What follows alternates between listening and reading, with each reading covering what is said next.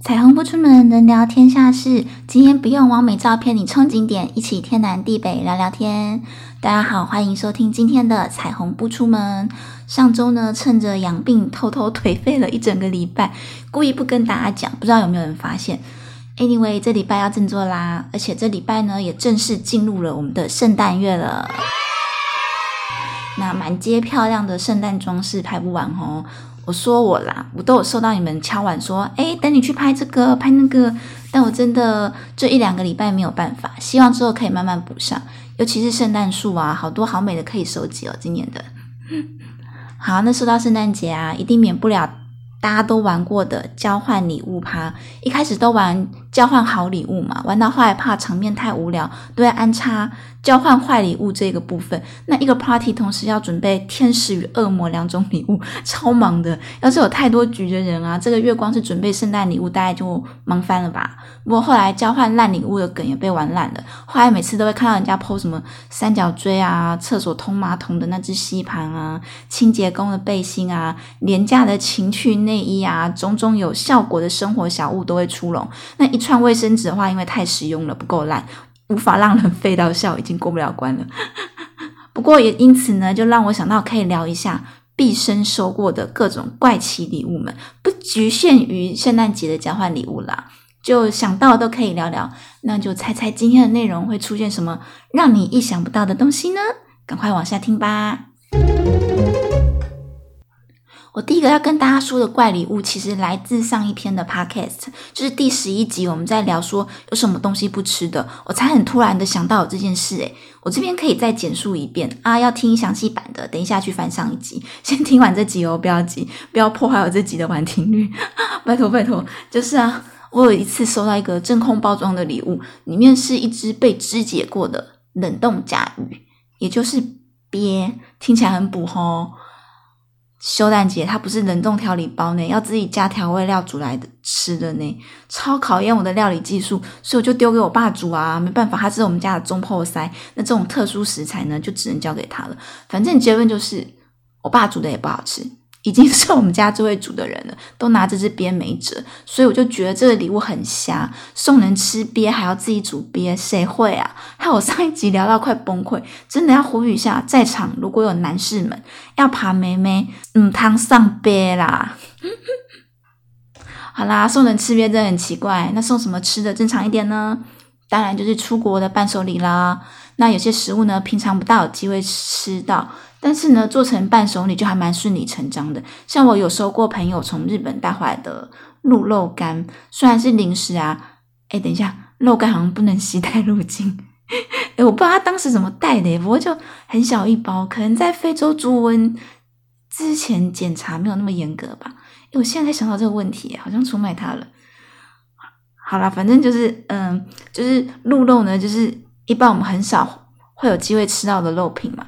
那我之前在法兰克福吃过一次啦，那种香煎鹿肉排，很厚一块，吃起来有种很特别的属于鹿的新香味，跟羊骚味不一样，更强烈一点，但不会令人反感啦，就咬起来也蛮耐嚼的，牙口不能太差才有办法吃哎，好像是因为它肉质纤维比较粗的关系吧。那做成肉干之后呢，当然就更耐嚼喽，咀嚼肌会长大的那一种。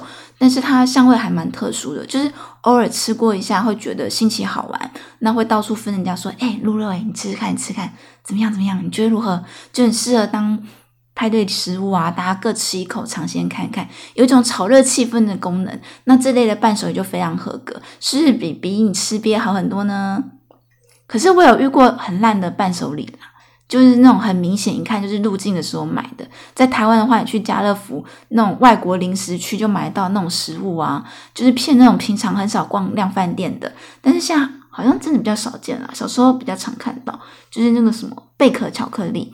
那包装还蛮精美的嘛，很舶来品的感觉，但其实不贵啊，看起来好像一大盒，但也不过就一两百块的小东西，就很骗骗小女生随手买个东西哄你的那种样子，已经不是礼物烂了，是让人家觉得说送你的人人品很烂，就是他可以不送，没有人规定你出国一定要带伴手礼啊。那现在出国这么普遍嘛，网购这么发达，真的不想送可以不要勉强，不要在那边假装送国外带回来的东西，然后想要借此凹人情，我觉得太瞎了。把别人写成这样，但其实我家摄影师也送过让我觉得很无言的东西，不是那样东西无言，而是这样东西的来源令人无言。其实就是送花而已啦。我在前几集也有稍微聊到过嘛，我以前经常曾经是很常被送花的，就平日一小朵，节日一大把的那种。但遇上我们家摄影师呢，看他平常还蛮讲究的，生活的巨精致，没想到呢，竟然是个不会送花的人哦。他人生中唯一带花回家说要送我的那一次是为什么呢？你们听看合不合理哦？他说公司今天这档行路拍送米琴，用剩的道具给你，是你不是很喜欢花吗？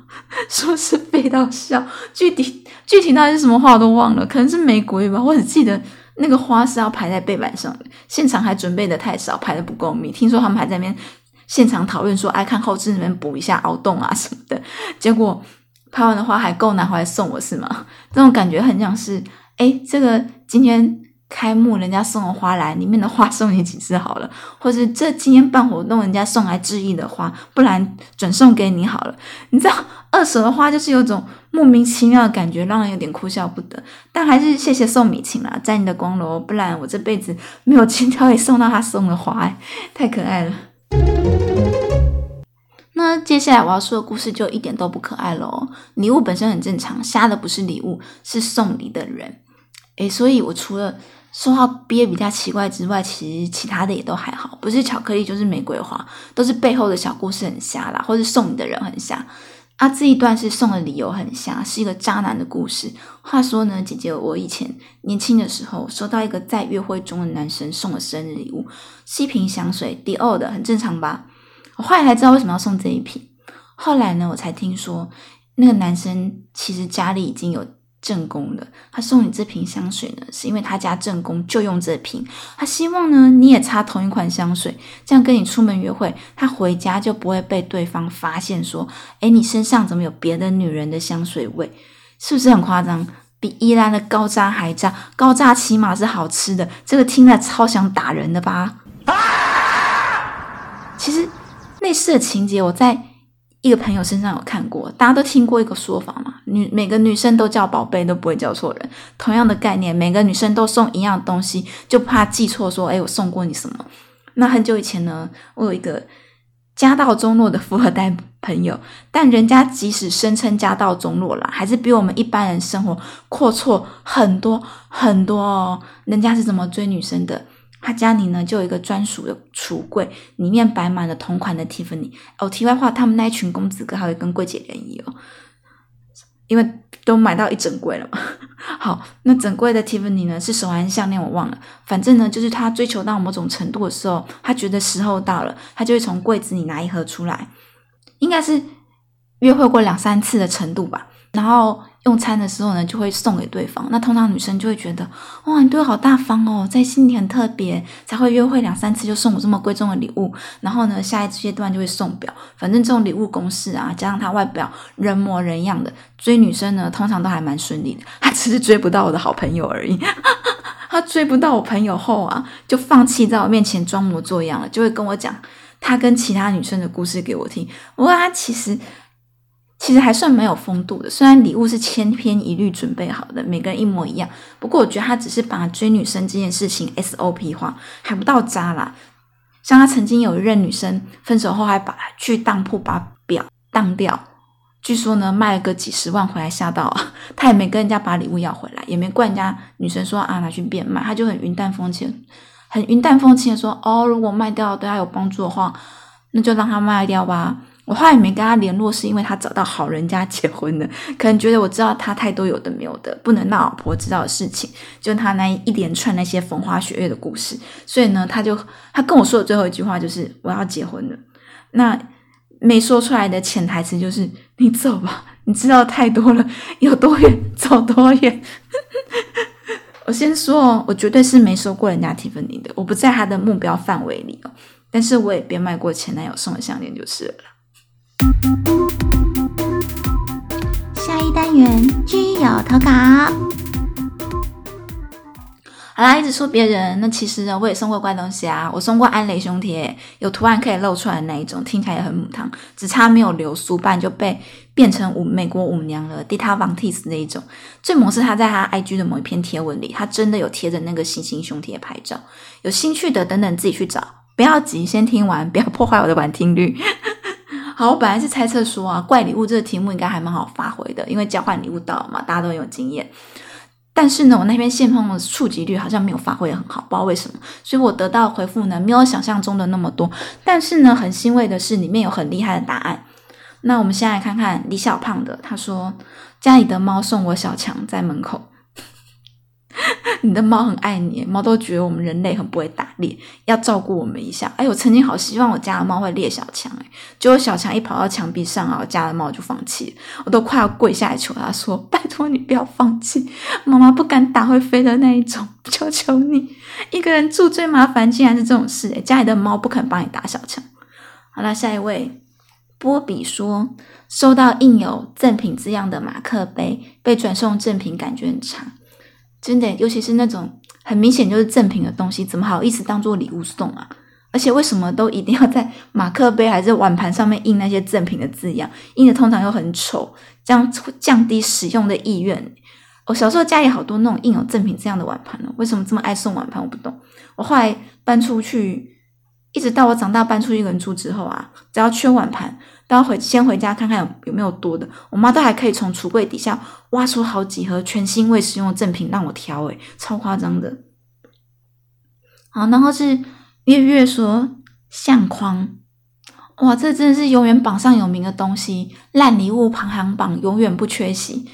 现在真的很少人会特地把相片特地洗出来放啊，除非除非真的很有意义的照片才有可能。那接下来越来越有趣喽。思轩说收到六百六十六个亿元，诶这个数字是有算过的诶合理推测是要让你回家做聚宝盆的啦。只是拿回家过程会很重，那你只能说，哎，至少不是一六八八或七七四十九。诶七七四九好像没有吉利。好了，好像不是吉利的数字。好了，最后一个，今天我心目中最厉害的答案是卢卡妈说，小区卖的贞操带就是个金属链子。等一下，这一句话短短一句话，讯息量好大哎！用金属链子做成的真招袋长怎样啊？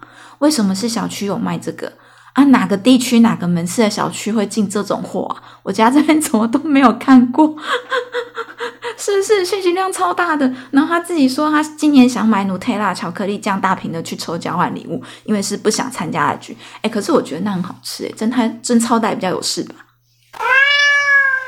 好啦，今天投稿的内容呢比较短，但还是很有趣吧。虽然今天这样 diss 送礼送那些奇怪礼物的人，但是老生常谈一句话：礼轻情意重嘛。礼物的价值不单是礼物本身，还有来自送的人，甚至是他背后的单动机单不单纯，有没有恶意之类的。那像那个渣男送香水，我就觉得很过分了。那圣诞节交换礼物的话，有些烂礼物就只是为了好玩嘛，大家难得聚在一起开心一下。也不要太在意有没有等值交换这种事啊，反正现在大家都会设定礼物金额嘛，通常也不会差太多啊。如果是公司部门强迫你玩的，那就不好说了。好啦，忘掉公司里的那些讨厌鬼，希望你听完今天这集可以让你开心点喽。听完有开心到的，可以按下订阅钮，或者是有任何感想，都可以 IG 私讯我，并且锁定我的 IG 线动，跟大家一起来参与我的 Podcast 投稿，或者是听完后来玩线动投票。谢谢你们今天捧场听了第十二集。我们有缘第十三集见，拜拜。